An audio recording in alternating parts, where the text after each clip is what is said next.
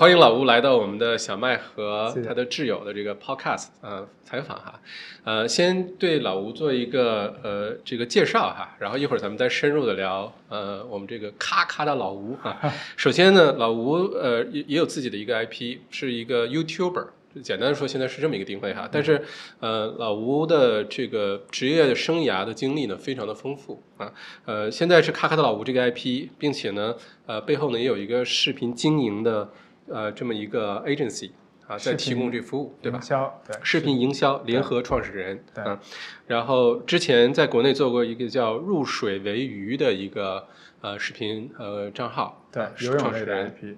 啊，一会儿要好好聊聊这个，这名字就很有意思啊。好，嗯，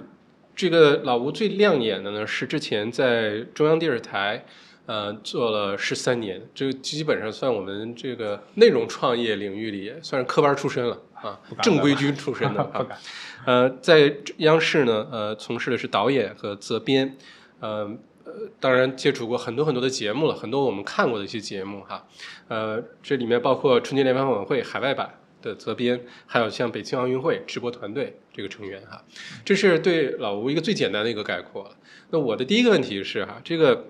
老吴是东北人是吧？啊，对，在长春长大，长春长大。对。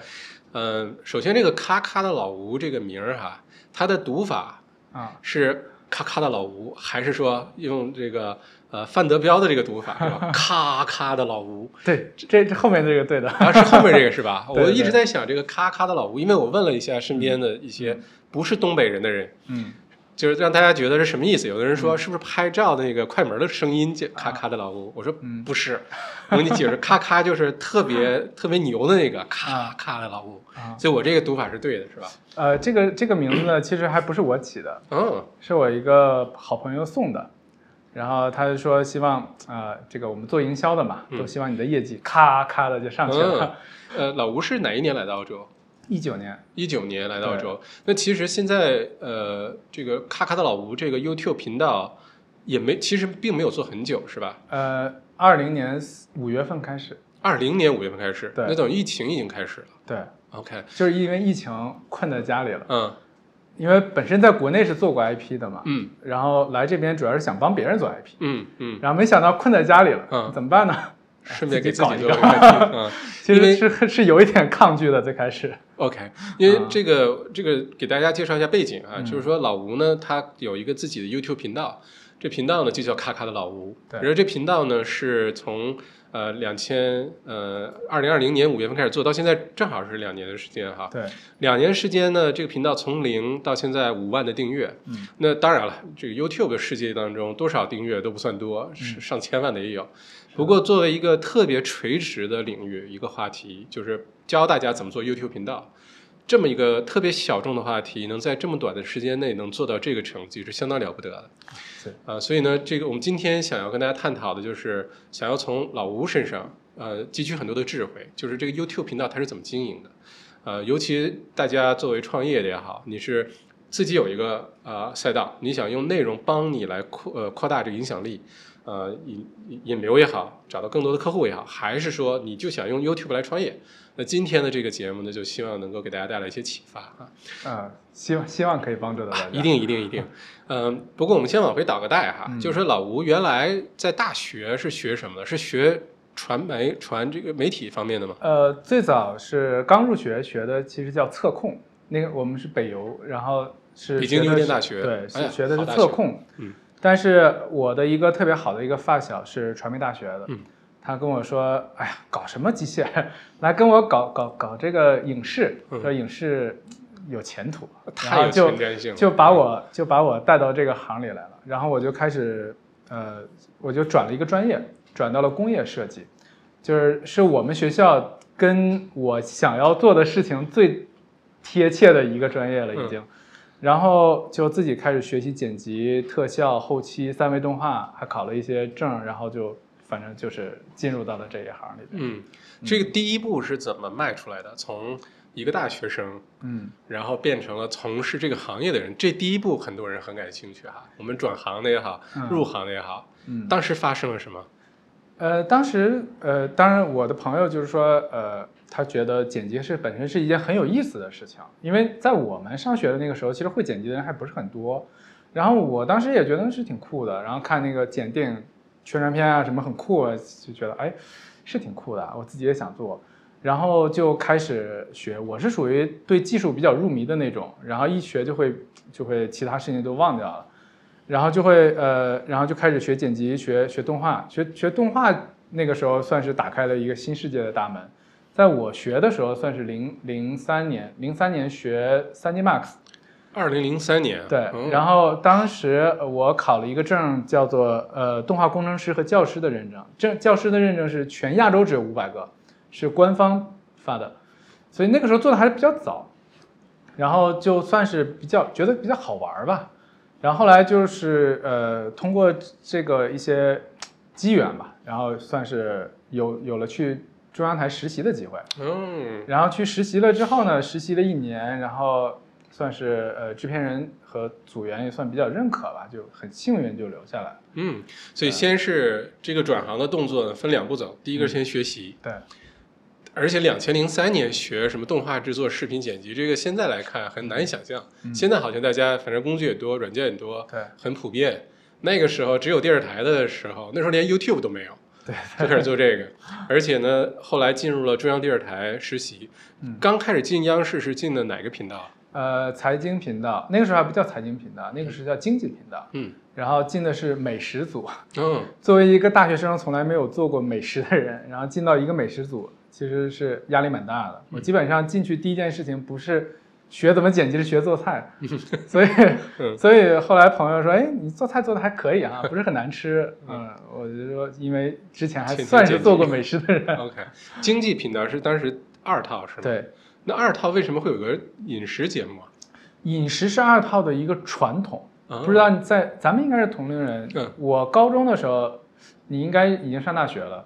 那个时候有一个很出名的 是满汉全席，嗯那早在那个之前，嗯就是二套做美食是一个我们频道非常悠久的传统。嗯后来我们频道在做那个中国厨艺大赛啊，都是那种很官方的那种嗯厨艺类的最高级别的比赛，嗯对，都是我当时我们组做的。嗯，对。但当时在二套除了这个美食节目，当时我记得什么刘仪伟啊，什么天天饮食，好多有意思节目啊。嗯，除了饮食节目，还做过其他哪些领域的节目呢？ 呃，先是做的呃美食在，然后当在零八年奥运的时候，然后我们的那个美食组后来就解散了，然后我们就去参加北京奥运会的直播，直播回来之后就在做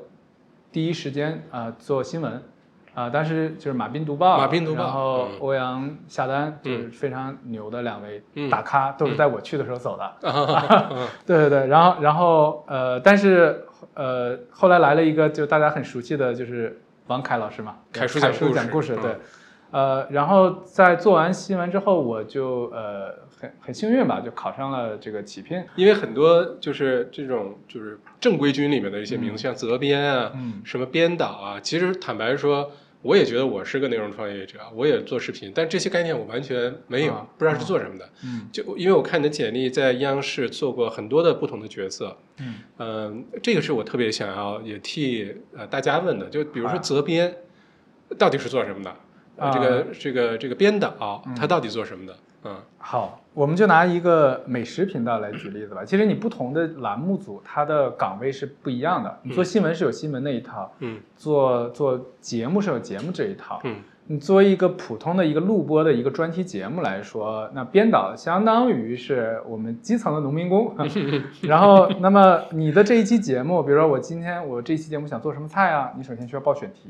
那报完选题之后，呃，然后在我们上面呢是有呃主编，主编负责管理我们，然后以及去定选题。再往上还有制片人、主任啊什么。呃，那么我们呢其实是最第一步都是报题。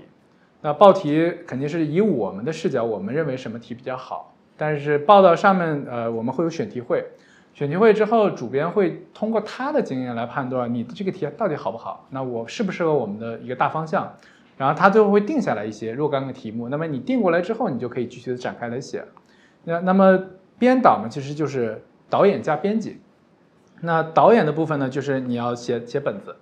呃，把这个我们管它叫台本或者剧本、脚本都可以。把这个本子写出来之后呢，当然就是二次审，去审本子。然后在拍的时候呢，我们主要就是要去现场的去导，导完了之后呢，这一期节目拿给你，然后你来做后期的剪辑。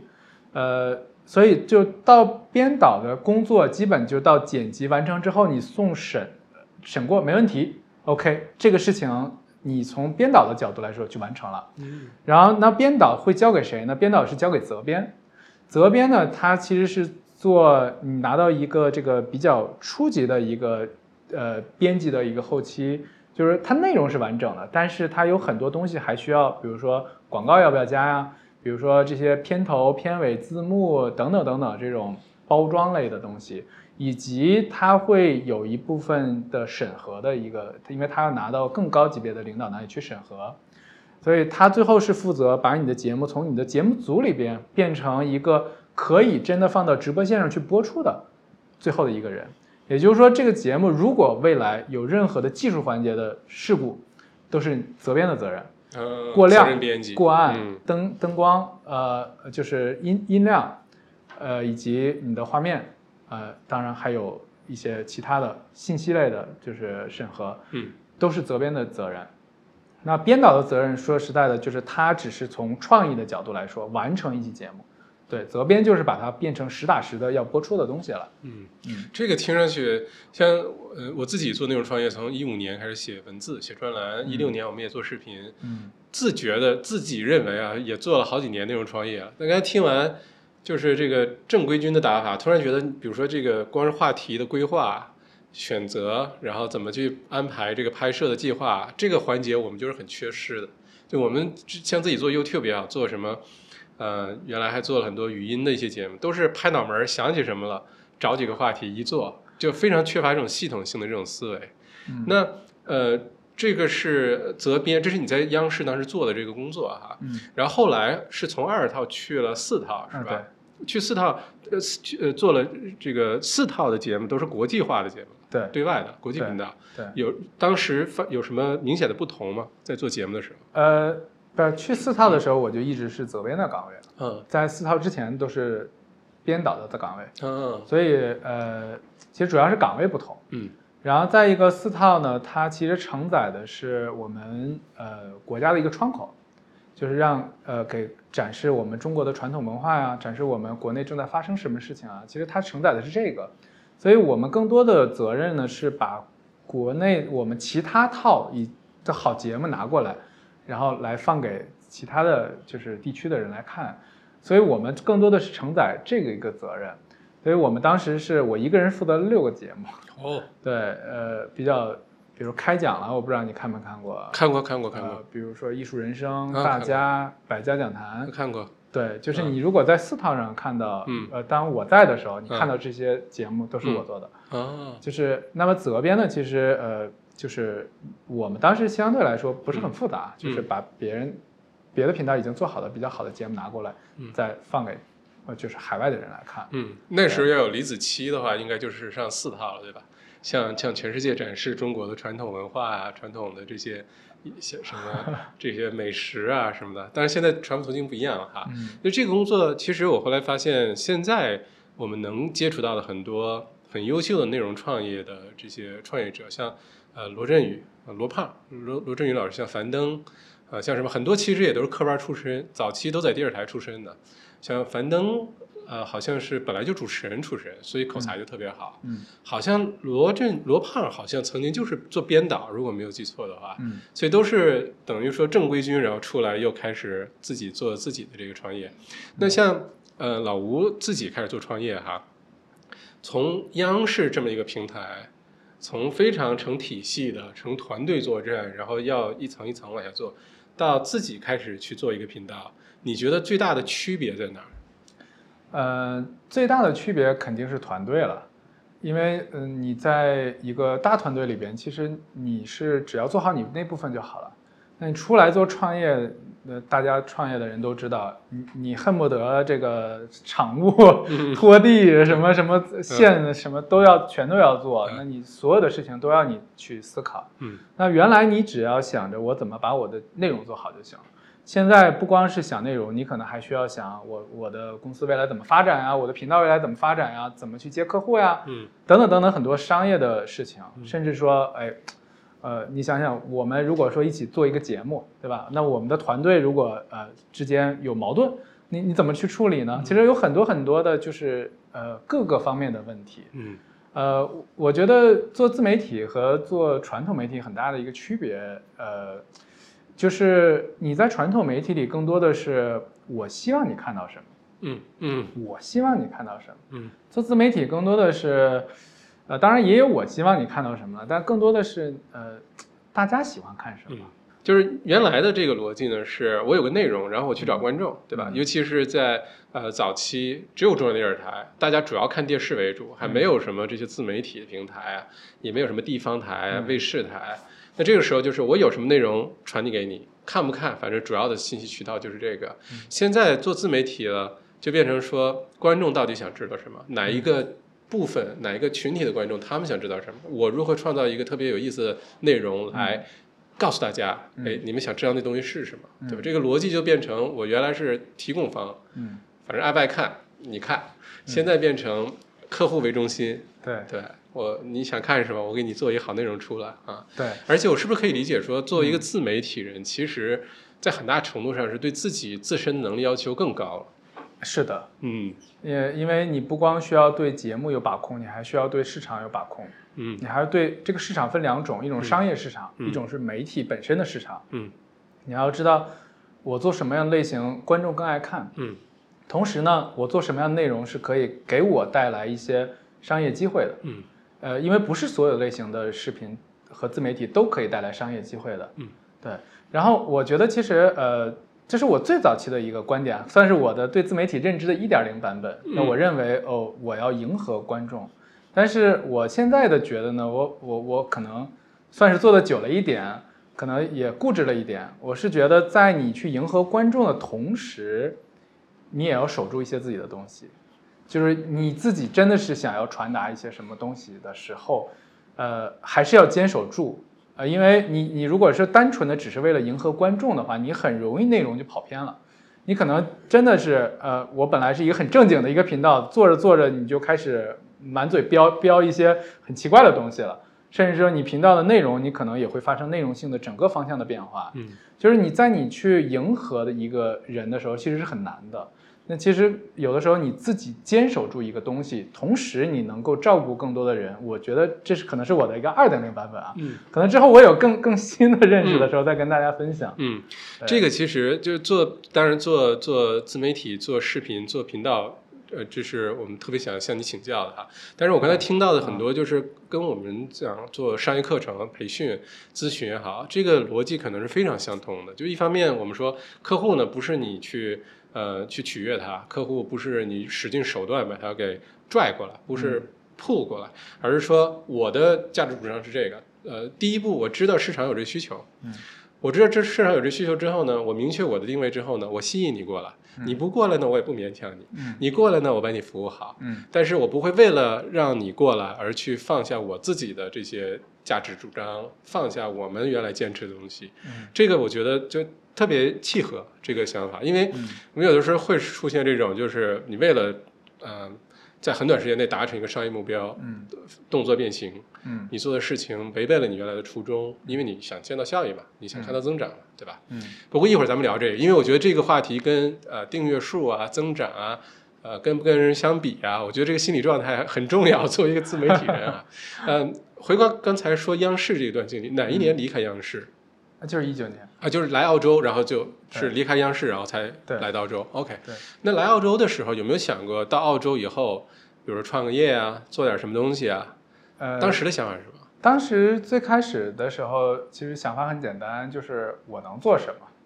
呃，我觉得，因为我是属于没打过工的人，我就就是我的经历很简单，就是在来澳洲之前就是在央视，然后从学生就直接就是在相当于就是呃很幸运吧，我觉得是非常感激央视。但是我出来了之后呢，其实是觉得人生肯定是有一些不同的活法，然后我当时真的是给自己算是放了一个假，我觉得想去尝试不同的事情，所以我来澳洲第一份工作其实是摇奶茶，这做什么？摇奶茶？摇奶茶，啊呃不是开奶茶店啊嗯，是在奶茶店里边摇奶啊茶，啊啊啊！去哦去配比嗯。然后我当时我第一个感觉就是，哎呀，我真的是岁数大了，奶茶的配方我背不下来，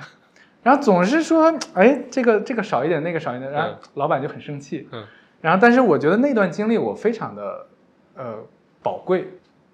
呃，因为呃，我是觉得呃，其实每一种人生都是人生，你去体验不同的人生的感觉是很不一样的。嗯，对，那这个呃，来了澳洲，首先是没有一个明确的目标，不是像有的人说，我移民之后我要做什么，嗯我我要把国内的生意延续下去，或者说我在那儿我要做一个创业。嗯所以 YouTube 频道并不是你来澳洲的时候的第一个想法。呃，因为我在国内本身是做了一个 IP，然后我本来第一个想法肯定是说，哦，我能不能把我的 IP 延续到这边来做？呃，因为我到现在我也认为它依然是很有价值的，呃，只是因为刚来这边嘛，也是人生地不熟的，所以就这个想法就没有得以实现，哎，咱们聊聊这 IP 啊，啊这 IP 叫什么名字？叫入水为鱼。入水为鱼，就刚才介绍那个哈，对这是一个什么频道？是一个游泳类的视频的一个频道，游泳。对，因为呃，但是他就现在可能就是他的粉丝就不算很多了，就只有六万的粉丝。但是在我做的时候比较早，一五年开始做的，那个时候还没有抖音，那个时候我们发的时候还是发在公众号上，发在优酷上，发在土豆上。对对你对，想听的土豆这个名字，你得知道那是多久的以前的一个事情。对，当时的这个游泳圈里边的视频类的第一 IP 算是泳鞋，嗯我是嗯排名第二。嗯 对，然后呃，当时做这个 IP 的原因很简单，呃，我不是为了挣钱，其实当时就是想游泳改变了我，然后我觉得游泳对我太重要了，我觉得这个事情是一个可以改变所有人的事情，然后我觉得真的是就特别感恩，然后我就想做这么一个东西，然后想教会所有人游泳。所以当时就是，我觉得可能你的对一个事情的发心不同，你的结果就是不一样的。所以当时这个视频，因为我自己发心就是一个很正的一个发心，所以所有人都在帮我传播。我记得我发第一篇视频的时候，呃，就是游泳中心就是总局的领导在帮我转，然后中国泳协的老大在帮我转，冬泳协会的老大帮我转，北京市体育局的老大在帮我转，然后各个教练都在帮我转。然后就是我我第一个视频就几万的播放啊，就是而且是我是发在我的公众号上，你知道公众号的第一期有多么难？嗯，它是一个封闭的闭合闭塞的一个流量，那第一期就几万，当时是觉得，呃，也没想什么，就觉得啊，嗯就是挺有意思的，嗯然后挺有意义的。嗯，嗯这个频道后来有走商业化的路线吗？呃，我觉得这就是因为我最开始的发心的问题啊，嗯就是我跟所有人就是说，我是想要把它当做一个事业来做，我把它当做一个公益的事业来做。所以当我后来呃，但是资本的利益它总是会趋于你，让你去商业化嘛。我觉得这也是我最早期对这一个探索的一个问题，就是我一开始给大家的立的这个 flag 就是我是一个免费的，然后我是一个完全公益的，然后导致我的群里边的所有的人，我当时有十个群，每个群都是五百人，哦，然后他们一听我要开始卖泳装啊了，他们就就觉得老吴，当然还不叫老吴呢，嗯盟主你变了，小吴，啊对，他觉得你变了，然后我就很受不了那个那种感觉。当然，第一次做做团购其实是很顺利，嗯当时光是泳镜卖了八十八件，就就几天，三四天。然后呃，其实是让我看到了，哇，原来这个东西还是蛮赚钱的。嗯呃，但是没有继续的把它商业化，也是一个是我觉得我当我在尝试了一段时间之后呢，我发现确实跟我自己的初心是违背的，导致我对这个频道的自己的那个做它做下去的那个念头嗯有动摇。嗯，就像我说的，如果你自己最开始没有坚守住什么东西的时候，你很容易就被别的东西带走了。到最后的时候，你也说不好这个东西商业化了，对你是一件好事还是坏事。嗯然后正巧呃，当时台里有一些规定嘛， 嗯对我也不好讲，嗯然后就、嗯理反正解就这 个事情就就搁置的。嗯对，一共是做了差不多一年半的时间啊、嗯然后我的公众号是做了六万多的粉丝，嗯嗯。啊，全网应该是十几万的粉丝。所以其实，在来澳洲之前，虽然在央视工作，但已经是一个实实在在的一个一个自媒体了，一个嗯内容创业者了，对吧？嗯已经开始做视频，嗯尤其是一五年是吧？一五年其实视频还很早哎，嗯那个时候，那个时候，嗯、不像现在什么都是视频了，那个时候还是文字啊，什么喜马拉雅、啊、嗯蜻蜓 FM 啊，嗯，还都是以这些为主。喜马拉雅那个时候也没有。啊，那时候还没有呢。对一五年，呃，那个时候呃，确实是很早，嗯然后包括我们那时候最早一批网红其实是做游戏解说的。啊，对对对对对我最早其实跟他们很熟，嗯对，然后其实是做游戏解说的。嗯然后我记得我当时在在这个视频圈里算配置很高的了， 嗯我当时拍摄是四个机位，嗯你敢想象吗？一个游泳节目四个机位， 嗯真是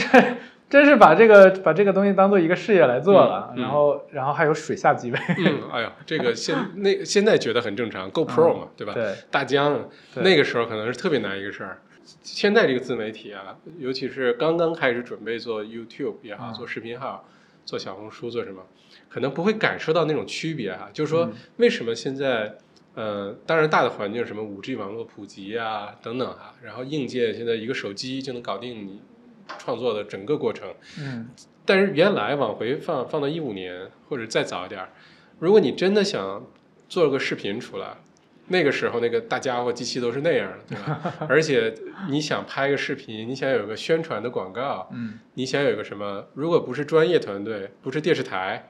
不是那种大机器、大设备，对于普通人来说是非常不可想象的一件事情。现在就大家抓起手机录一段视频上传，嗯整个就把这个链条变得无限的短。嗯就随时随地，我马上就可以拍一个广告上传，有没有人看不说，但是这动作能完成，嗯原来是想象不到的。嗯那可能也正因为这个关系呢，现在就，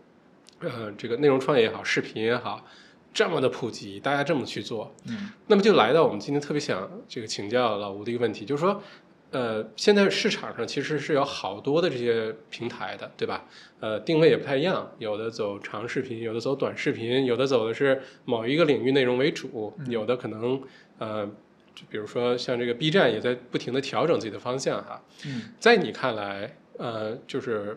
这几个平台，你的观点各自的是什么？比如说，我知道你 YouTube 频道现在做的特别好哈、嗯有没有也考虑过什么小红书啊、抖音呢、嗯或者国内的一些什么 B 站啊？因为你现在已人已经在海外了，对吧？嗯，这个你的看法是什么？呃，因为我们我们的公司叫 Video Marketing，其实我们是帮助我们的客户是在各个平台上都有设立账号，只是说你适合哪一个平台，我不会说让你在所有的平台全都做，那有的时候那是浪费嘛。你你你适合，比如说你适合在小红书上，OK，我们就专注于做小红书上的内容。如果你确实是你的内容适合在 B 站啊，或者说在 YouTube 上放，那你就去做它。因为我们说这些平台其实它没有对与错，没有好与坏之分，它只是工具。比如说有的是大刀、菜刀、小刀啊、什么什么这个剃刀，对吧？它只是一个一个的工具，你怎么去用它其实是很灵活的，完全是针对于你的一个商业目的是什么。如果说你是一个，比如说澳洲的品牌，你要想打中国市场，我让你做 YouTube，那简直就是害了你，对吧？但是如果你是一个中国品牌，你想做海外市场，呃，那么如果你想做 local 的市场，你肯定 YouTube 是一个很好的平台，你甚至我可能会推荐你也去做一做 TikTok，对吧？那如果说你是呃，我主要的用户是海外的华人，那么我认为一个是这个小红书，一个是 YouTube 这两个平台，我觉得是最值得做的首选的两个平台。当然，你可以矩阵式的发，但是重点精力可能会放在这两个平台上。然后你如果你是在国内上，其实呃，当然我我听说啊，这个不同平台也是有鄙视链的嘛，对吧？嗯什么抖音看不上快手呀，什么什么，你要分析你的这个观众群体是哪一波人。嗯，我自己的感觉就是，我最早在国内的发的时候，其实就是矩阵式的发。呃，我有在优酷，有在呃，后来有上传到 B 站上，然后也有在今日头条，那个时候还不叫西瓜，就只是今日头条。然后呃，有在这个我想想啊，知乎，对，知乎是我很大的一个阵地，我的知乎有几万的粉丝。嗯，呃，知乎形式是文字是吧？文字，嗯他那个时候还不能发嗯视频，所以我当时的感觉就是，从我因为我最后其实还是会汇聚到私域里嘛，那么我自己的感觉就是，从每一个平台来的粉丝是真的不一样。嗯我不好说哪个平台粉丝怎么样，但是真的不一样。嗯那么你的、你的、你的这个商业模式，嗯你觉得更适合哪一部分人？你可能你就可以去主抓那部分人，嗯那你就知道你重点去哪里捞东西，对吧？嗯嗯呃，但是你的视频呢，你可能呃，既然做了嘛，其实你最最大的头儿的成本是策划和和拍摄和剪辑的成本嗯。既然视频已经做了，你是可以去多平台的去发，这是没有问题的。嗯只是说你一定是要知道有一个主阵地，哪个主阵地会更适合你。嗯。对那像刚才提到的小红书和 YouTube 哈、呃，当然 YouTube 可能现在反正是海外市场，不管什么语种啊，基本上是最大的，就是呃很多人的主战场。嗯呃，可能也是你的这个主要的这个平台，对吧？嗯像我们定位也是 YouTube 就是我们的主战场，嗯其他的都是配合这一个平台的。嗯那在你看来，比如说小红书，比较适合哪一些行业、什么类型的创业者？我觉得小红书首先你的目标人群一定是华人了，呃，因为呃 local 是不会用小红书的嘛。那么呃，我觉得小红书是一个很不错的平台，就是它确实是呃，不管是你在国内做还是在国外做，呃，它都是一个很重要的平台，而且它的平台属性就是天生的，它的基因就是我是带货的平台。嗯我是做产品测评的、美妆测评的，那他用户不会说对你的内容你来给我带货，我会产生很大的排斥，因为他就是来看这个的。我觉得特别明显一个一个区别啊，我在呃抖音上呢，有的时候会推我小姐姐跳舞嘛，然后我就我就因为好奇，这是我工作嘛，我就会看人评论，人家评论都说啊，小姐姐你好漂亮啊，你的舞跳的好好呀、然后同样的东西，我看到有这个小红书上推给我，我点开看评论，哎呀，姐姐你这条裤子在哪儿买的呀？你这个裙子是什么品牌的？嗯你看，截然不同的两个频道，它用户的关注的点是完全不一样的。嗯你可能上传的是同样的东西，但你得到的是不一样嗯，对。小红书，你觉得它当然优势是它定位很清晰，对的，吧？？华人、海外也好，国内也好，带货，大家来了就是为了被被种草，嗯我你直接给我链接就好了。嗯，它的限制跟 YouTube 啊这些相比呢？它的限制当然也很多。首先，呃，男性用户稍微少一些，对吧？女性用户多一些，倒不是因为男性不爱用，只是女性全都在用。嗯所以相比之下，女性的多一些。然后另外一个呢，就是国内的平台相对来说封闭一些，就是你没有办法去粘贴你官网的地址吧。嗯你想要有一套课，比如说你要卖一套课，我我想要说，呃，我我粘贴个链接，呃那就被封号了吧。嗯、你你没有办法说你脱离到它的这个生态里边，它比较垄断，你又没有办法地方告他去，对吧？他就这样，你你爱来不来。那 YouTube 就不是这样，YouTube 是你可以任何平台的链接，你甚至我的竞争对手你都可以贴过来，你随时随地你在我这里边去谈论别的品牌，谈论任何事情都可以，它就是非常非常开放，它是极致的开放，所以你从我个人感觉啊，从从呃这种用户我们管它叫 customer journal 吧，对吧？你用户路径的角度来说，YouTube 肯定是更顺畅。小红书呢，你就总是要想着我怎么去打这个 VX 啊，嗯对吧？我怎么去私信啊，然后把你引过来，引到我，然后我再做二次的转化，嗯，它会有一个不好意思，相对直麻烦一接点引流。对，除非你他要求你的商家要在我这儿开店，嗯然后我来给你卖，就嗯完成整个的闭环全都在他的生态里边，嗯所以稍微的麻烦一点。嗯，但如果只是给我们自己的生意引流，其实倒是无所谓的。嗯比如说，哎，我就是在比如 Collins Street，我开一家咖啡馆，我在上面发一发我的东西，然后我告诉大家我的咖啡馆的名字，其实这是完全 OK 的。嗯，对，不能就是呃外链或者是对这些就比较有限制。嗯再一个，我自己，因为我们主要是做了很多年运营嘛，其实给我的感觉就是公平性吧。嗯呃，这个东西呃不好深讲，但嗯是你看国内的平台的，有的时候平台给你一些流量啊，给你一些流量扶持啊，嗯呃，你你跟谁有一点什么朋友啊，嗯呃，你总是会可以有一些办法的。嗯但在 YouTube 基本上是一个非常公平的，它就是平台的算法，嗯你能够最大程度的激活它的平台的算法，我就给你流量嗯。如果你不能，你就想办法自己搞流量，然后然后不停的打磨你的节目，不停的打磨你节目的品质。嗯它其实它要的东西不一样，因为呃，我觉得这可能跟他们的商业基因是有关系的啊。那可能聊的多了一点，嗯就是因为国内的平台它基本上不太按流量给你付费，基本上啊，B 站也会有，但是你想指望那个去养活自己，基本是不太可能的。呃，但是 YouTube 它，嗯，它毕竟它是流量给你付费嘛。你看国内的平台在你的视频前面几乎是不会给你，像 B 站不会给你添加广告的，那它的收入从哪里来呢？它靠什么养活这些创业者呢？嗯所以它会陷入到一个不太相对不太健康的一个循环里边嗯。那 B 站的 UP 主他得恰饭呀，他不恰饭怎么养活自己呢？这很现实的问题嘛。嗯但 YouTube 它它这一点相对做的比较好一点，嗯它把五十五百分之五十五的广告收入给到了用户啊，嗯给到了内容创作者，嗯那那他只拿走百分之四十五嘛，嗯那其实就是你只要内容做的足够的好，嗯你是可以通过它养活自己的，嗯甚至你可以他财富自由，比如老高、小莫，嗯，他肯定是财富自由了，对，他一年光平台分给他的广告费就就一个亿了，嗯，啊这么多吗？有一个了亿什么什么货币？美金，哎呦，那你想想他在贩卖的周边，比如嗯最近他在贩卖周边嘛，嗯它的这个商业价值是非常高的。是当然有几个老高呢？对，那倒我们是，嗯不能说种草每个人你都去做老高，对吧？对因为因为这个是不负责任的，对它可能不适合每个人，对但是它确实给了你一个可能对和选项对。如果你真的有这个才能，你是可以在这个平台光靠内容，我不干任何事情，我就可以养活自己。对，当然，这个东西是看天吃饭啊，也看平台吃饭，是一个不稳定的。嗯。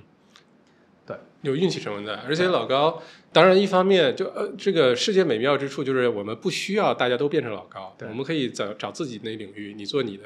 特别有意思的事儿。老高没准也偷偷看看别人频道，没准偷偷看看老吴的频道，觉得哎挺有意思的定位哎，啊。是 吗？啊， 这主要是我因为我我也是老高频道的这个观众，也是他会员，嗯呃，所以呢，其实我对老高 和小莫这个频道，它增长的这个过程当中遇到了很多的转型啊，遇到他们是怎么解决一些问题的，他们怎么去定位啊，也一直很好奇。包括老高早期也是做就是游戏的，呃专门做游戏这一块，而且刚开始他做的时候，有一次他直播也说，家里特别反对。说你买一大堆照相机，天天在家录这东西又不赚钱，赔钱，耽误你的工作。老高做 IT 的嘛，做编程的嘛，然后家里人很反对，好不容易咬牙坚持做，做到了能营收平衡了，家里呢最多是不反对了，但也没人支持。谁能想到有一天这个变成一个一个事业了，变成一个事情了？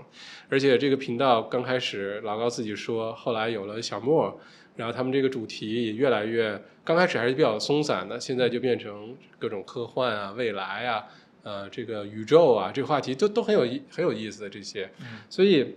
我就觉得说这个，嗯、这条路呢。呃，怎么说呢？一方面，其实门槛儿可能，比如说成为一个 YouTuber 或者成为一个自媒体人，这个门槛儿好像是很低，因为你有个手机，你会说话，你有个想法，好像就能做这个。但其实隐形的门槛儿就很高，就有点像那个郭德纲说相声这个行业，说那个台阶儿都在你的门里面儿，你表面上看谁都会说话，对吧？但我说话，你要付钱听我说话，这个就是艺艺艺术了啊。打开门儿才发现，哦，这个里面门槛儿这么高。嗯我觉得现在 YouTube 就有点这种感觉，就很多人做的时候觉得很简单一件事儿嘛，拍个视频上传，对吧？这电脑都不需要。但是后来做一段时间发现呢，流量啊、订阅数的增长啊，特别的缓慢啊，嗯哎，这就打击了很多人的这个自信啊。你比如说，就刚才提到流量这个话题，你比如 YouTube 的这个流量、订阅的增长这个速度，因为你在国内也做过 B 站，呃，做过你的这个自媒体哈、你觉得在国内做和在国外做这个流量的增长、粉丝的增长有什么区别吗？呃，我觉得同样的内容，你在国内获取粉丝的难度和 YouTube 相比啊，YouTube 差不多要难十倍到二十倍左右。难度不更大？对，嗯因为 YouTube 大家做过就会发现，怎么涨粉这么慢啊呀、嗯怎么平台真的是可以一个流量都不给我呀？嗯是零哦。 嗯你说你发一个抖音啊，好歹也是有个一百观看吧，嗯一个保底嘛。嗯呃，你发 YouTube 是真的，就是你可能头一个月都是零。嗯这个是很打击新新新人的。嗯呃，我也觉得它这个平台的这个规则不太合理。嗯，你好歹你你得鼓励更多扶持的扶持内容创业者是吧？嗯如果 YouTube 看到了，是吧可以反馈一下。 OK 但但是它它怎么说呢？它呃它的这个起步不好做，但是你用另一个角度来看这个问题呢，但是你一旦护城河你搭起来了。比别人也不好赶超你，嗯所以它是一个双刃剑。嗯然后像你刚才说的这个关于流量的焦虑啊，关于关于这个粉丝量的焦虑，我觉得是是很多人都会面临的一个问题。嗯我觉得最重要的是什么呢？就是，呃，你要知道我用 YouTube 是来干嘛的，这是很重要的。如果你的目标，因为 YouTube 它是一个很奇葩的平台，我觉得它是比国内所有的平台都奇葩。为什么这么说？因为你看你在上面可以发一些很奇葩的内容，但是很火，比如说呃那个弹珠啊，就那咱们小时候弹的溜溜，他就整了一个转盘，他把溜溜放进去，然后就看着它转下去，没有任何的美术可言啊，就就是这样定机位，就看它一点点转下去，这种节目都可以达到几百万粉丝。嗯，你我用我的这个有限的嗯这个思想是解释不通的，为什么它能这么火？嗯然后当然有的时候也会有什么压气球啊、压什么东西，它就莫名的它就爆火了。它是很奇葩的平台，然后你会发现，哎，这个东西很火，要不我也来一个？嗯那你来一个，你会发现死的很快。嗯这个这个这种坑很多很多嗯，很多人刚开始进来的时候，有很多人加我说我他妈做一个这个呀，然后甚至他已经做了很久了，他已经做了一年了，就就刚才我说的这个这个刘六的这个频道，啊他说嗯你看我跟他一模一样啊，人家几百万粉丝，我我就零观看，嗯我还总听我还总收到这个这个 YouTube 来的这个警告，就说告诉我说我跟别人太像了， ，OK，他说为什么我就火不了？嗯呃，我觉得这些误区就是说，嗯，你有的时候我们是太过迎合这个市场啊，嗯或者我觉得哦，粉丝量多的、流量多的就是老大，嗯我就要做一样的东西。嗯其实你就呃把你自己独特的优势就丧失掉了。嗯，所以为什么你做这频道其实很重要？对，对吧？而且你知道为什么做这个频道之后呢？可能后面你的做法、上传的内容、选的主题嗯，就，就就明显的区别了，对吧？对，而且这个，就它是工具，它是对嗯帮助你完成你的目标的。如果你的是你的目标是呃是是是内容创业，那它可以帮你完成；嗯如果你的目标是给你的企业引流，嗯它可以帮你完成。嗯如果你的目标是可能是做一项公益事业，它一样可以帮你完成。嗯，就是它可以帮助你完成各种各样的目的嗯，但是首先你自己要知道你为什么做它。嗯如果你自己都不知道，那你就很容易就被带偏了。嗯，就刚才提到流量、粉丝增长慢，嗯然后让很多刚开始做这个的人就很焦虑。嗯其实我自己都有这问题，就是我算是早期的这个这个海外华人圈的 YouTuber 哈、这厚着脸皮说一五一六年就开始做 YouTube 了，但是就像你刚才说的，老吴，当时我们是没有任何明确的目标的，就不知道为为什么要做，只是知道有这么一个平台，然后呢，我们做点内容丢上去嘛。那个时候没有现在这么完整的商业化的这些逻辑，什么呃什么，当然当时已经有这个 Google 的付费广告了哈，但嗯也不打开，因为不觉得那几个流流流量观看量有什么好广告的，对吧？一个点击几个几毛钱不值得。呃，像现在什么呃频道会员啊，像现在的什么。啊，这个直接发个链接，你去买个东西啊，affiliate 嗯 marketing，那个时候这些东西都特别陌生，没有人去想说内容创业是个事儿。嗯其实真正这个话题变出来，也是等到一七年啊什么等国内像樊登读书，像这个逻辑思维，然后开始有了所谓内容创业这事儿、啊、嗯所以像我们一五一六年开始做这频道，中间还改了好几次名儿，现在好不容易确定下来，就叫小麦校长了。原来这名儿还改了好几次，因为也不知道这频道到底要做什么内容。嗯放什么东西，特别的佛系，特别的随意，然后放的现在回头想想就特别无聊，放个什么小乐器啊，街上看个什么拍一个什么呀，放点生活片子啊。但也正因为如此啊，其实我是一个反面教材，就是做 YouTube，正因为刚开始的时候定位非常不清晰。所以呢，从这么多年了，好几年过去了，这个频道到现在也才五千这个左右的订阅，所以我们其实现在呃这两年才开始意识到说，YouTube 它是一个非常好的，呃，扩大影响力的，呃，引流的，然后呢，或者是树立你在某一个领域 IP 的一个非常好的一个工具。嗯，但是即使意识到这一点呢，我们在做的时候也是有明确的痛点，就是说嗯你，哎这就像你刚才说，原来是一个团队作战在电视台，现在你一个人要去想这事儿，嗯，或者是几个我们不是科班出身，不是正规剧出身，怎么规划，这怎个 么拍摄，怎么剪辑，怎么宣发，啊，这个其实关于你的这个粉丝焦虑和流量焦虑是很正常，不光是做自媒体焦虑，我们以前在台里也是焦虑的。嗯，我们你台里的中央电视台也焦虑啊，焦虑啊，我们因为我们 太好了每一个人都要为你的收视率负责。嗯那为什么别人的收视率高，你的收视率低？你是不是要自己反省一下，嗯 对不对？那自己的收视率低不要紧，你拉低了整个频道的收视率，你是要负很大的责任的。嗯呃，那么我们当时的领导说了一句话特别好，我觉得特别好，对我特别启发，就是说，呃，我们全台那么多个频道，全都在追求一个字、呃三个字，叫做收视率。那我不追求收视率，哦我追求影响力。哦所以他说，你怎么样在收视率和影响力之间去做选择？如果说一定只能选一个，我绝对选择影响力。所以透露一点内部的资讯，就是我不知道能不能说，啊说来来来，就是 说，这不是说你 你知道能说对吧就是我们当时是二套的广告收入，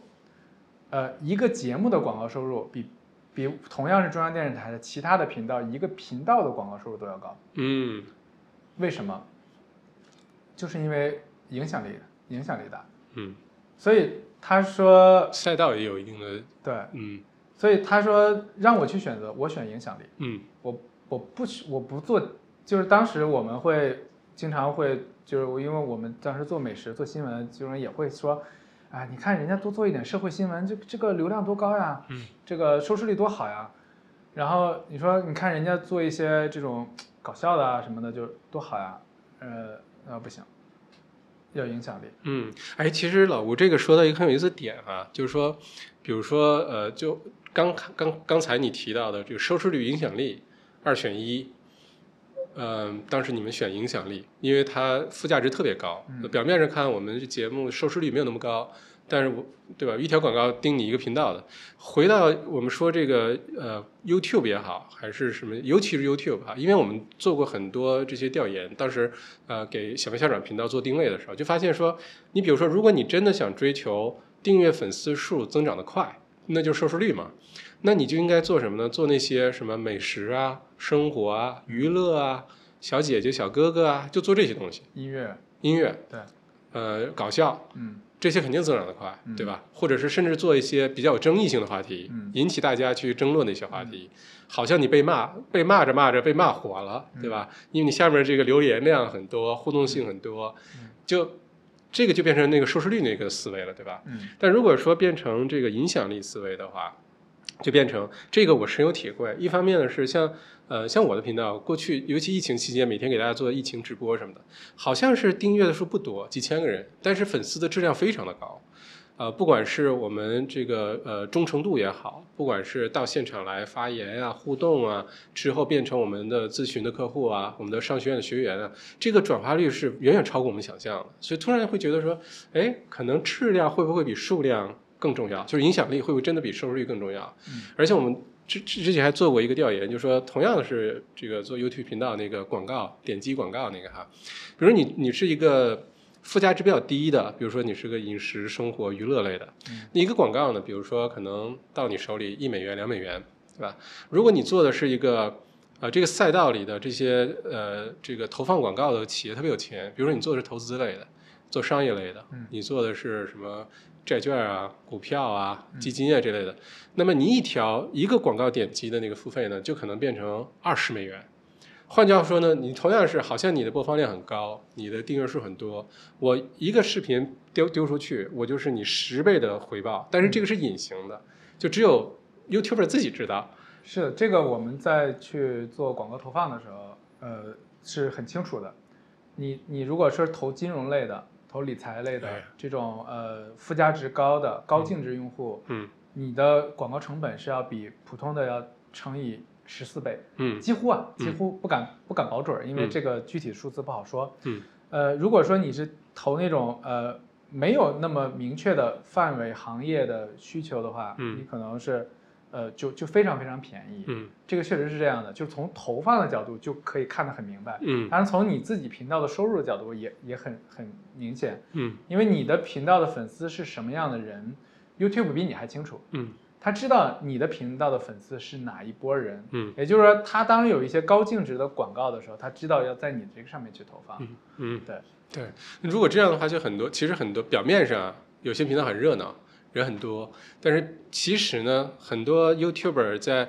很聪明的、很低调的在在坚持做自己那个事儿，就并没有。回到刚才你呃提到的这个初心也好，还是说你的你的你的发现、你的定位，对吧？如果你想好了，我走这条路，我就走这条路，增长慢点儿，或者说订阅数少点儿，慢慢来。但你要是非得刚开始我觉得最害怕是什么呢？是这个攀比心理。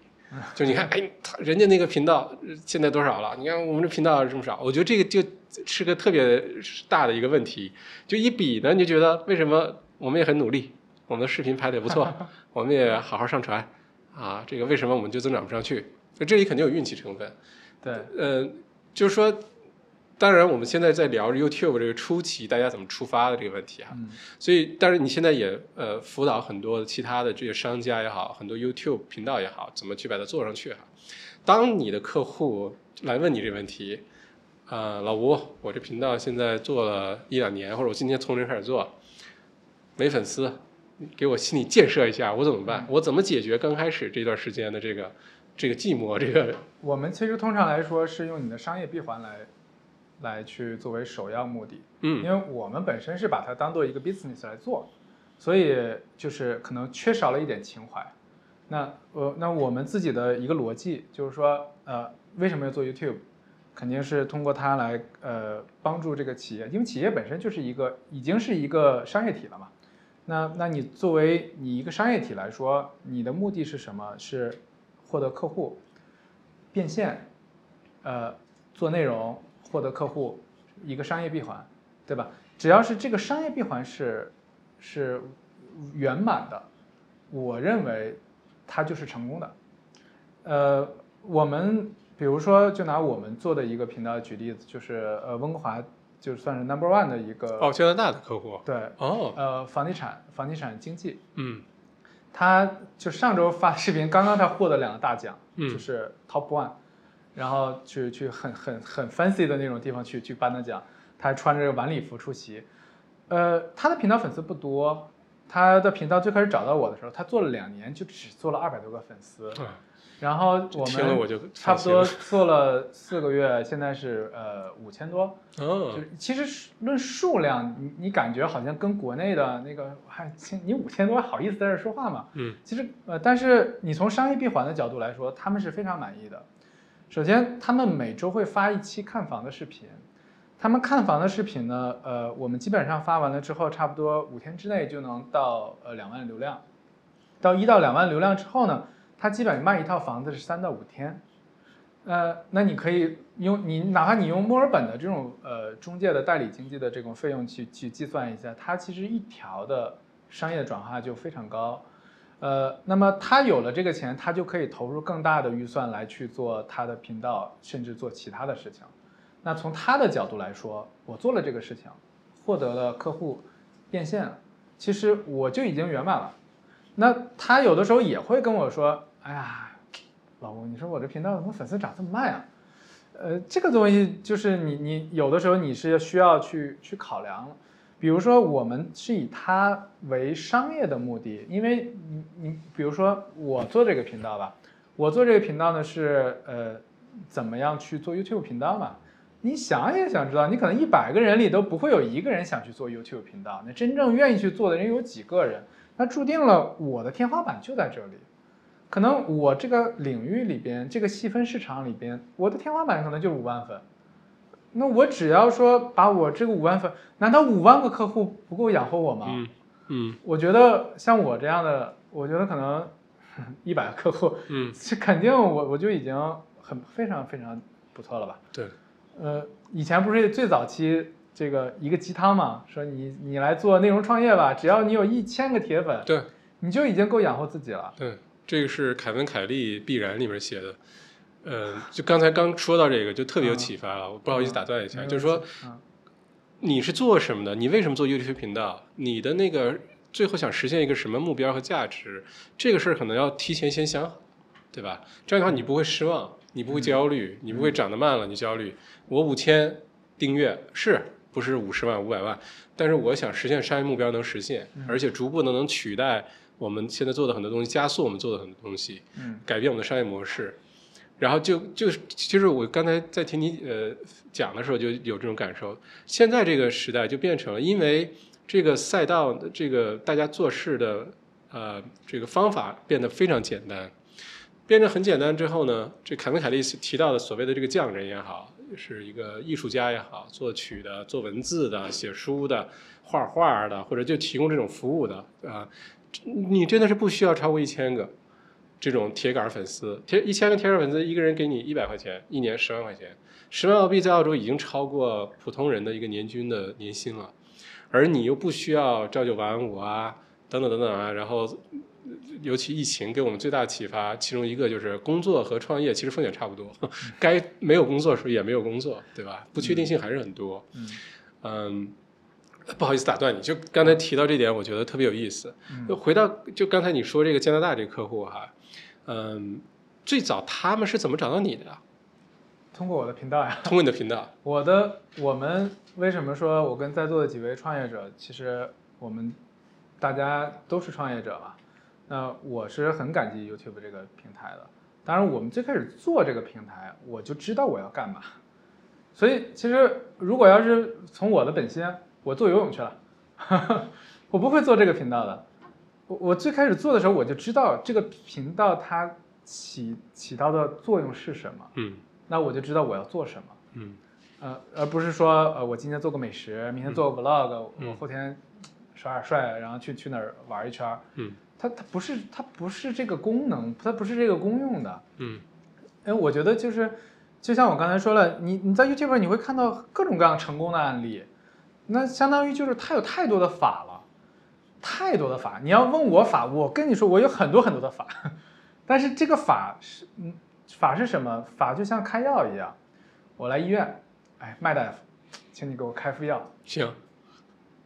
你给我开副药。潘大岛， 我我理解你的意思，我我不知道你要什么，是吗？对，嗯就是法，我们佛陀给人开示的时候，他有四万六千法门，还还是四万八千 法门，就是很多法他门他的意思是，他有太多的法了，但是佛说我从来没有说过一个法，就是你千万不要进入到法执。法执是什么意思？就是我要过河，对不对？我我划船划过去了，我再把船背到身上，我再接着走，那不是很蠢吗？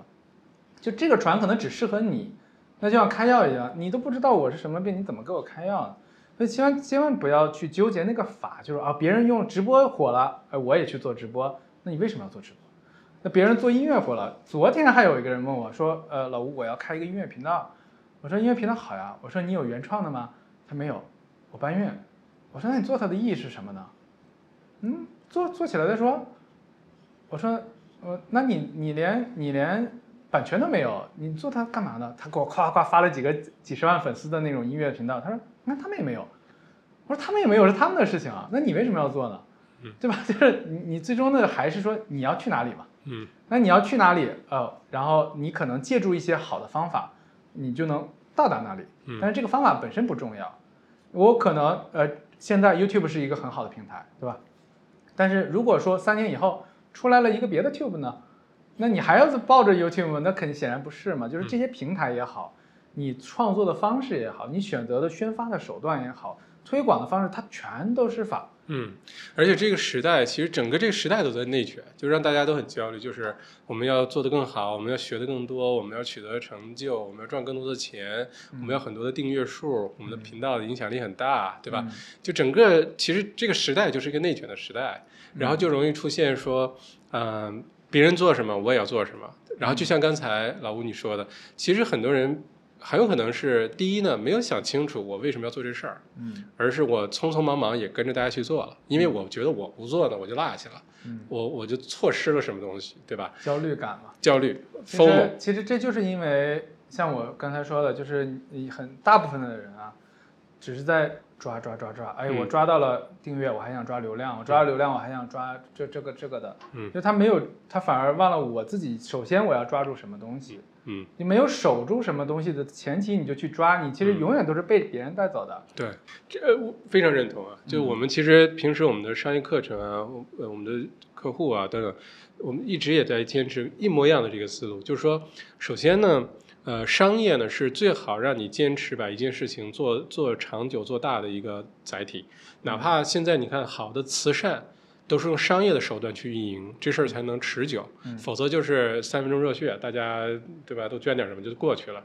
嗯，而在商业当中呢，一种思路呢是我怎么尽可能把钱从你钱包挪到我钱包，嗯挪过来了你也别后悔，后悔了也没嗯嗯也太晚了，这是一种思路，赚快钱，对吧？嗯另外一种呢就是我能为你解决什么问题，我能为你创造什么价值，嗯我为你创造完价值，解决完问题之后，这个钱呢只是这个价值交换的一个工具而已，只是我为你付出的一个认可而已，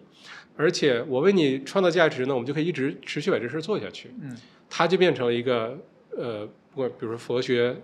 说的语言，或者我们说的一个关系，它就变成一个长期的一个事儿了。嗯呃，而且刚才听完，其实我也在想到之前看到一些说，真的做自媒体做得好，比如说做 YouTube 频道吧，好吧，真的把 YouTube 频道做得好的，一定是把它当一个正八经生意好好去做的，哎对，不一定是我的三天打鱼两天晒网，或者我今天想起来了花两个小时做，嗯然后而而是那种你做一个生意怎么做，从早到晚嗯忙这事儿，嗯到处去谈，找呃上下游，嗯然后想你的产品，想你的服务，想你的定价，维护客户关系，即便这样能做完就已经不错了，就已经不错了。基本上都照顾不到，需要一个怎么着也需要两个人的对一个配合。对，只有你真的花这种态度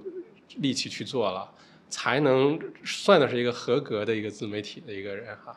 嗯，说到这儿，正好有一个问题大家很感兴趣，就是你到底花多少时间？就比如说呃。呃，老咔咔的老吴，呃，等一下，不好意思，是咔咔的老吴哈、这个频道是呃两年时间，嗯一百二十三条视频，嗯相当于每个星期差不多一条视频嗯多一点儿，就并没有特别高频次哈。对，而且主题是非常明确的，就是教大家怎么做好是 YouTube 频道。对，那在这种情况下，嗯、你每个星期大概这个时间投入，比如说你的策划、啊、选题、录制，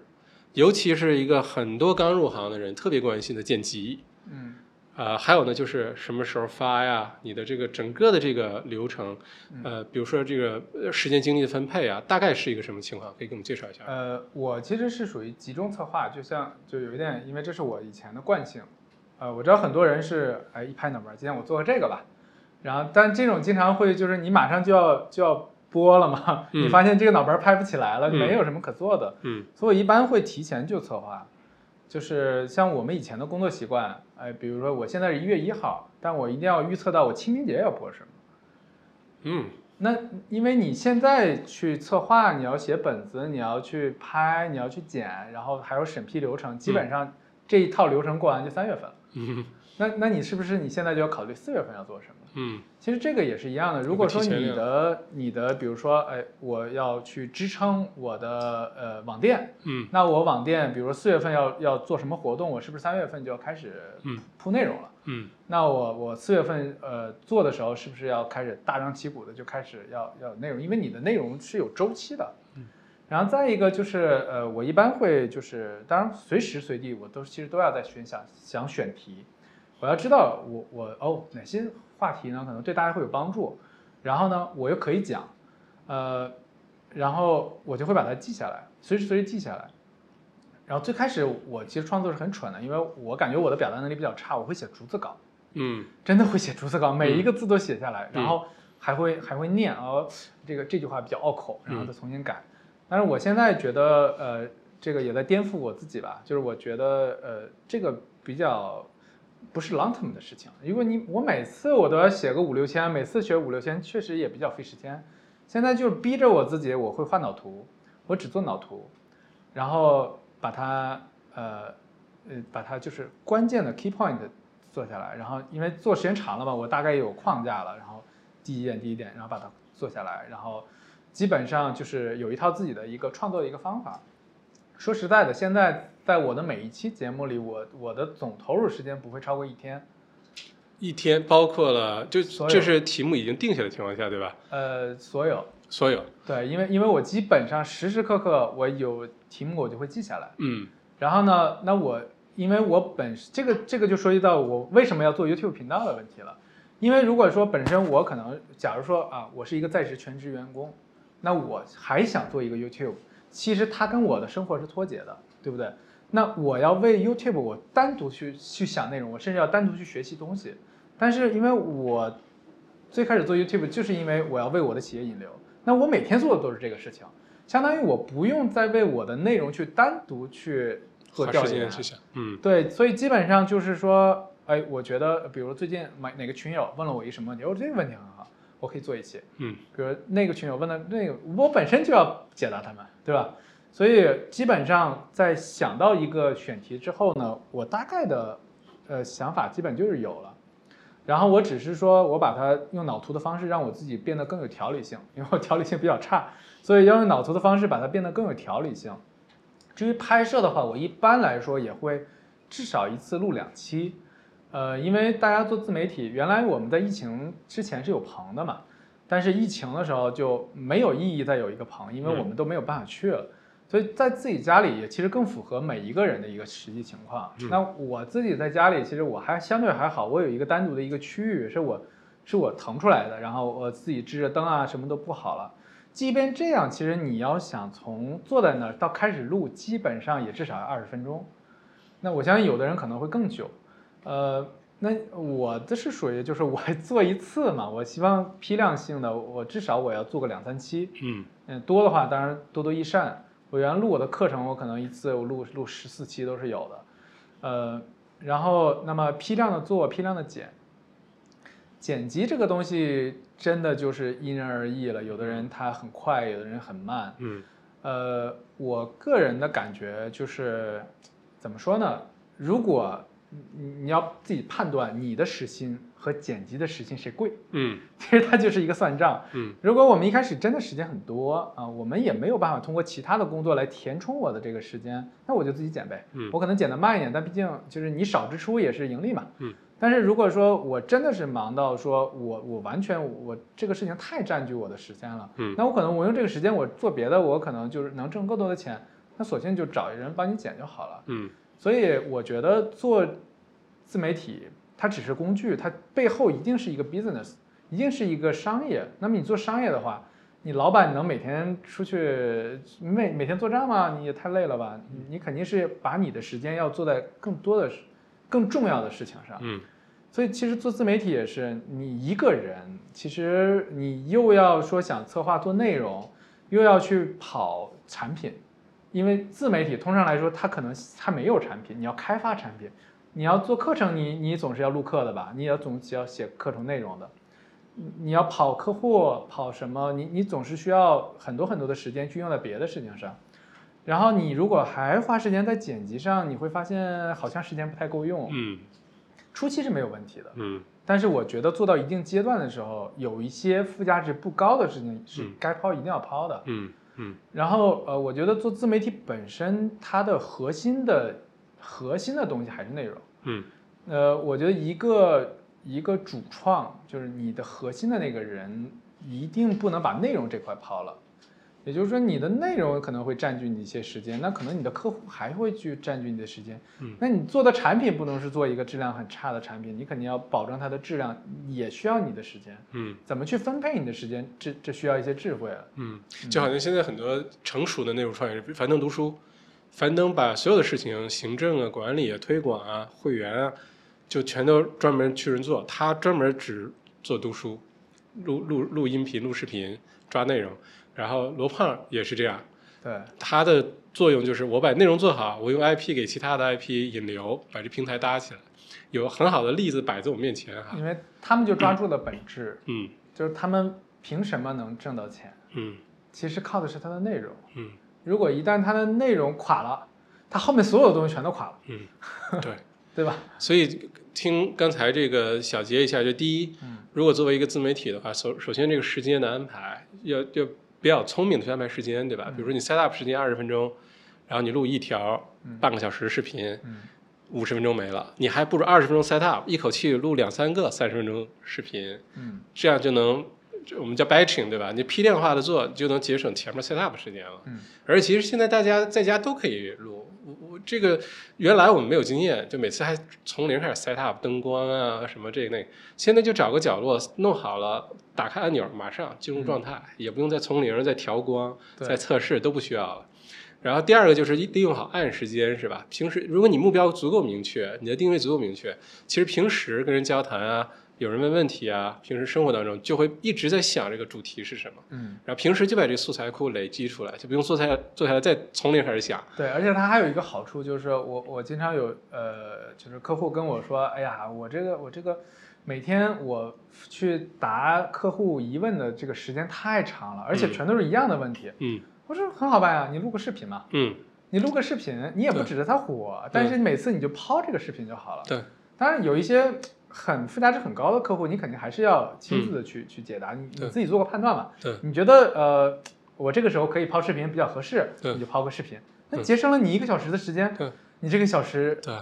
你干嘛不好？对，这个我觉得这个思维其实背后你是要讲起来，有可能是另外一期节目了。就是啊、我们之前在做商业咨询的时候遇到过一个客户，甚至我后来把这个变成我们课程的一个思维，就是说你的服务产品化。就是说什么是服务呢？比如说有客户来了，他问你老吴，我想做 YouTube 频道，你帮帮我，你给我做个咨询服务，你都有什么服务？好吧，你有哪些案例？你做了哪些成功的这些这个举例子？这个就是个服务，对吧？你要跟他介绍我做了什么，我们包括什么内容，我们有什么案例。如果把这个服务变成一个视频了，就其实就变成一个产品了嘛。嗯你就把产品丢在那儿，大家看的是产品才来找到你。那个时候，这客户已经知道你做什么了，嗯你都提供什么服务了，嗯不不需要你再从零再去介绍了。对，这个转化率差别非常大。非常大。而且甚至后来我们在有一个另外一个咨询客户，就是他们是做销售的，嗯，哪个行业就不说了，然后就引发了一个很有意思的一个一个思考，就是说他我们现在团队的人工成本很高，这个可能会给一些就现有的生意、现有的公司想要内容帮忙怎么去给自己这个生意做得更好，可能有些启发。就说我现在公司呃成本很高，大家很忙，没有那么赚钱，因为什么？人工开销太大。开销大的话呢，呃，其中一大部分，比如说销售团队，有没有一种可能是将来你的内容、你的视频，如果经营得当的话，是可以取代一整个销售团队的？呃，我觉得就是呃，不建议很极端哈、嗯因为还是那句话，它只是个工具。那么你可以说把你百分之百的获客的方式全都放在 YouTube 上，嗯那你可能需要一段时间的积累，嗯你需要专心的做一段时间的内容，然后它确实是可以帮助你，包括我们公司就是这样的。嗯但是如果说针对一些传统行业，它确实需要你你的 BD 真的实打实的去接触到别人，比如嗯你去卖房子，如果说你通过视频是一种方式，你肯定线下肯定也是一个嗯非常重要的方式。嗯所以我觉得这是一个不一不二的事情，就是你嗯不需要去一定我就只怎么样。嗯嗯，，对你，你其实就是你在不停的去测试，比如说，哎，我养一个销售，嗯那么它的成本是多少？它一嗯一、一个月能给我带来多少个客人？嗯那我如果我同时也做一个频道，那呃，我我大概是一个什么样的一个回报？嗯我我可能短期是一个什么样，呃是肯定是积累的状态嘛，嗯但是它长远大概是给我会获得一个什么样的嗯回报？嗯呃，这个其实就是一个算账的过程，嗯它并不是一个完全、嗯呃，就完全可以说给你一个准确答案的对一个事情。而且这个要展开讲就太多了，是对只是 YouTube 还是多个平台矩阵式投放，对还是把销售环节拆解开，呃，BDM 也好，Sales，然后最后有个 Close the Deal 那个人对如何，这这又是一个一将来我们可以探讨这个话题哈、好呀，呃，非常非常感谢老吴今天给我谢谢们这个分享，很多很多启发。好，呃，也希望将来我们有一些合作机会，因为我们特别想把自己的 YouTube 频道做好，呃，有针对性的扩大影响力，呃，配合我们整个的商业模型。原来不懂怎么做，这东西我觉得真的是要找专人呃指点，才能把这事情做 好。如果嗯能跟麦校长合作，一定是我的荣耀。啊，这个荣耀是我们的，真的非常感谢，也谢谢你今天的时谢间， 谢，谢谢然后希望将来还能呃这个多次的再听到你的很多好的分享。好呀，好呀，一定谢，谢，谢谢，谢谢谢，谢谢。谢。